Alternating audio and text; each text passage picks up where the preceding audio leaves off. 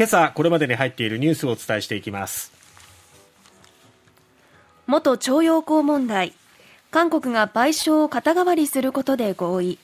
日韓正常化へ前進。韓国向けの輸出管理。厳格化解除に向けて協議へ。韓国政府が世界貿易機関に紛争手続きを中断すると発表。輸入小麦の売り渡し価格13%の値上げ率を5%程度に抑えることで調整。小麦が原料となるパンや麺類の値上げを抑える狙い。岸田総理放送法の政治的公平に関する解釈で報道の自由への介入を否定。大谷翔平日本で6年ぶりのショータイム。強化試合で衝撃の2発。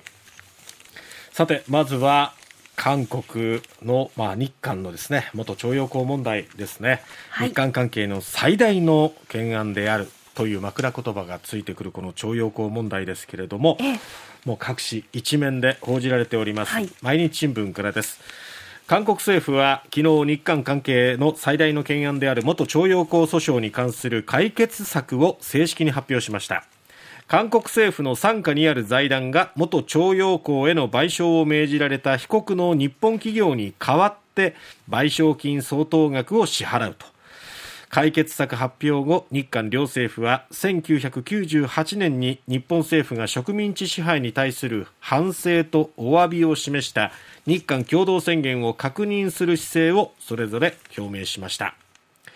えー、日韓両政府は韓国のユン・ソンニョル大統領が今月にも来日して岸田総理と会談する調整に入ったということです、はい、そして岸田総理は総理官邸で記者団に対し昨日韓国政府の解決策について日韓関係を健全な関係に戻すものとして評価すると述べましたその上で韓国は国際社会の課題に向き合う上で重要な隣国だ。ユン大統領と緊密に意思疎通を図っていきたいと強調しました。えー、韓国政府は被告の日本企業に対し賠償を肩代わりする財団への寄付を求めてきたんですが解決策では被告企業の拠出を前提にしていません、はい。えー、韓国のパク・ジン外相は記者会見で決断の理由について硬直した関係を放置せず国益国民のために悪循環を断ち切らなければならないと日本との関係改善を優先したことを強調しました。ということで、まあ、日本そしてまあ韓国ともに未来志向でのまあ、答えを導き出したということになりますよね、えー、えー、戦後最悪の日韓関係冷え切った関係なんていう状況に陥ったわけですけれども、まあ、今北朝鮮も核実験をどんどん進めていったりミサイルを発射していったりっていう状況の中、やっぱり改めて日韓の結びつきっていうのは非常に大事になってきますから、えー、この、まあ、経済的にもそして、えー、国防っていう観点からも結びつきを強めていく必要があるということから、まあ、こういう未来志向のねえー、答えを導き出したということになりますがただ韓国国内は反発が相当あります。そ。まあ、それによって過去を、えー、こういった国と国で決めたことを保護にするなんていうことも起こってきたので、えー、まずはその日本ももう韓国の国内で勝手に、あのー、決めることだ、収めることだっていうことで突き放すんじゃなくて、日本も少しずつ歩み寄りながら、共に本当に未来にですね、進んでいって、この日韓関係立て直す起点に、これを起点にね、はい、終わりじゃなくて問題の終わりではなくて始まりにしてほしいなと思います、えー、そしてですね政府が4月以降に国内製粉会社に売り渡す輸入小麦の価格についてルール通りに算定すると今と比べて13%程度となる値上げ率を5%程度に抑える方向で調整に入ったことが昨日分かりました。西日本新聞の一面です、はい、値上げ率を圧縮することで小麦が原料となるパンや麺類の値上げを抑え物価高で苦しむ家計の負担を和らげるのが狙いということです。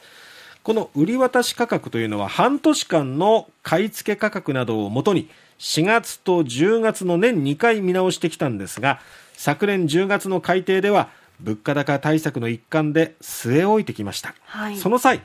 今回の4月改定では過去1年間の買い付け価格をもとに計算すると決めていてこのルールに従うと13%程度値上がりする可能性があったわけですがすぎますよね。もうただし上がってますからね、はい、他のものもね。そんな中、まあ、5%程度に抑える方向で調整に入ったということです。えー、さ続いてなんですが西日本新聞の2面ですけれども、はい、岸田総理は6日の参議院予算委員会で放送法の政治的公平の解釈に関する文書をめぐり従来の解釈を変えることなく補充的な説明を行ったものだ。報道の自由への介入といった指摘は当たらないと述べました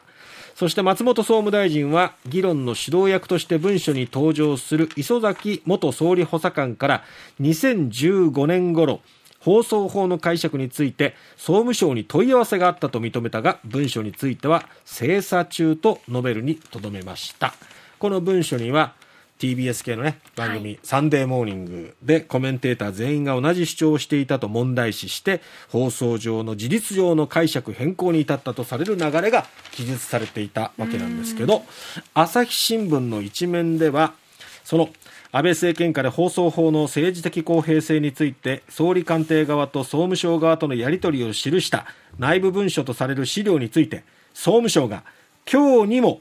総務省が作成した行政文書だと大筋で認める方針であることが分かったと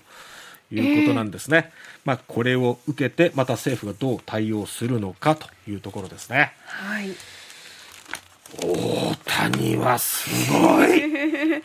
任せてくれましたね。試合でいきなりの2本のホームランですよ、はい、しかも最初の1本は片膝ついた状態で体勢を崩しながら侍が刀を抜いた時のような。まさにそんな感じだね、はい、居合抜きって感じですがバックスクリーン横に飛び込む大きな大きな一発。これで日本いけるんじゃないの？